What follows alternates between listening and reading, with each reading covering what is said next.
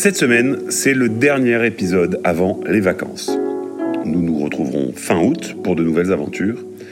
Et pour ce dernier de la saison, je voulais vous parler d'un échange de tweets qui a fait beaucoup de bruit. Elon Musk est quelqu'un de très secret. Le boss de SpaceX et de Tesla était donc jusqu'ici discret sur les activités de Neuralink, une start-up montée en 2016 qui a pour objectif de nous implanter une puce dans le cerveau. Rien que ça. En expert de la communication, Musk attendait de pouvoir faire des annonces retentissantes pour communiquer sur Neuralink. Le moins qu'on puisse dire, c'est que ces tweets ont fait beaucoup écrire. Innocemment, ou presque, Musk a publié un message à ses 37 millions de followers invitant ceux qui avaient de l'expérience dans la résolution de problèmes complexes d'interface de téléphone ou autre device. Donc il les invitait à venir travailler pour Neuralink. L'appât était lancé. Très rapidement, un ingénieur du nom de Austin Howard répondait au tweet en demandant si en installant Neuralink, donc en se mettant une puce dans le cerveau servant d'interface entre celui-ci et un ordinateur, on pourrait streamer directement de la musique dans son cerveau. La perche tendue à Musk était trop belle. Il répondait un simple yes en tweet, laissant par cette réponse concise la toile s'enflammer. Musk se décide enfin à parler plus précisément de Neuralink et à annoncer que une présentation, on va dire, plus globale euh, de Neuralink serait faite à la toute fin août.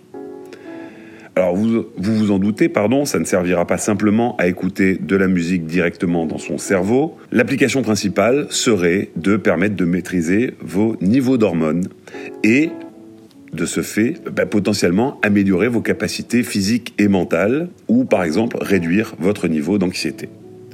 Alors c'est pas la première fois hein, que Musk euh, parle de Neuralink.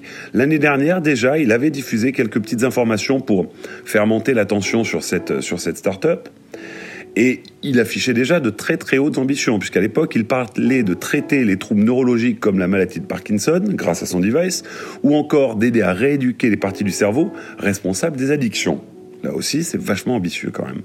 Toutefois, l'objectif de la puce à terme, et ça, il ne s'en est pas caché non plus, c'est permettre à l'homme de surpasser l'intelligence artificielle. L'installation de la puce ressemblerait à une chirurgie laser de la myopie. Les tests sur l'homme devaient commencer cette année, mais ont été reportés à cause du Covid. Alors, que sera capable de faire réellement cette puce? C'est bien toute la question. Vu ce que sont devenus nos téléphones portables au fil des ans, voulons-nous réellement de cette puce dans notre cerveau?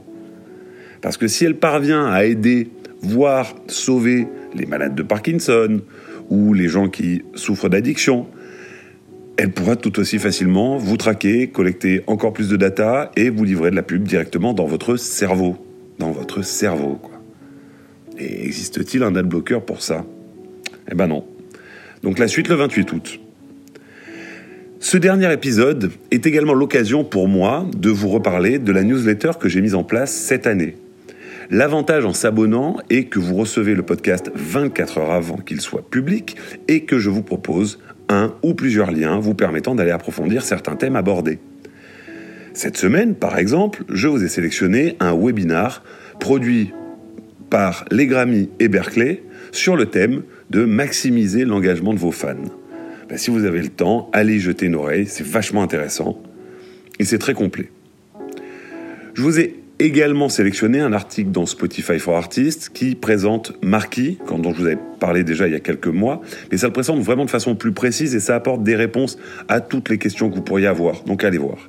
Pour rappel, Marquis n'est pour l'instant disponible que aux États-Unis et au Canada.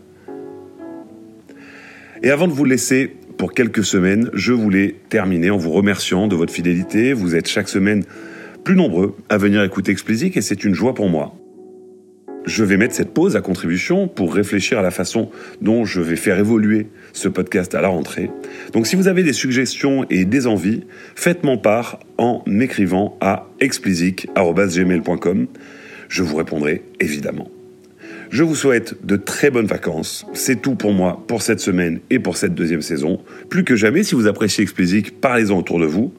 Pour me soutenir, donnez-moi 5 étoiles sur Apple et abonnez-vous où que vous soyez.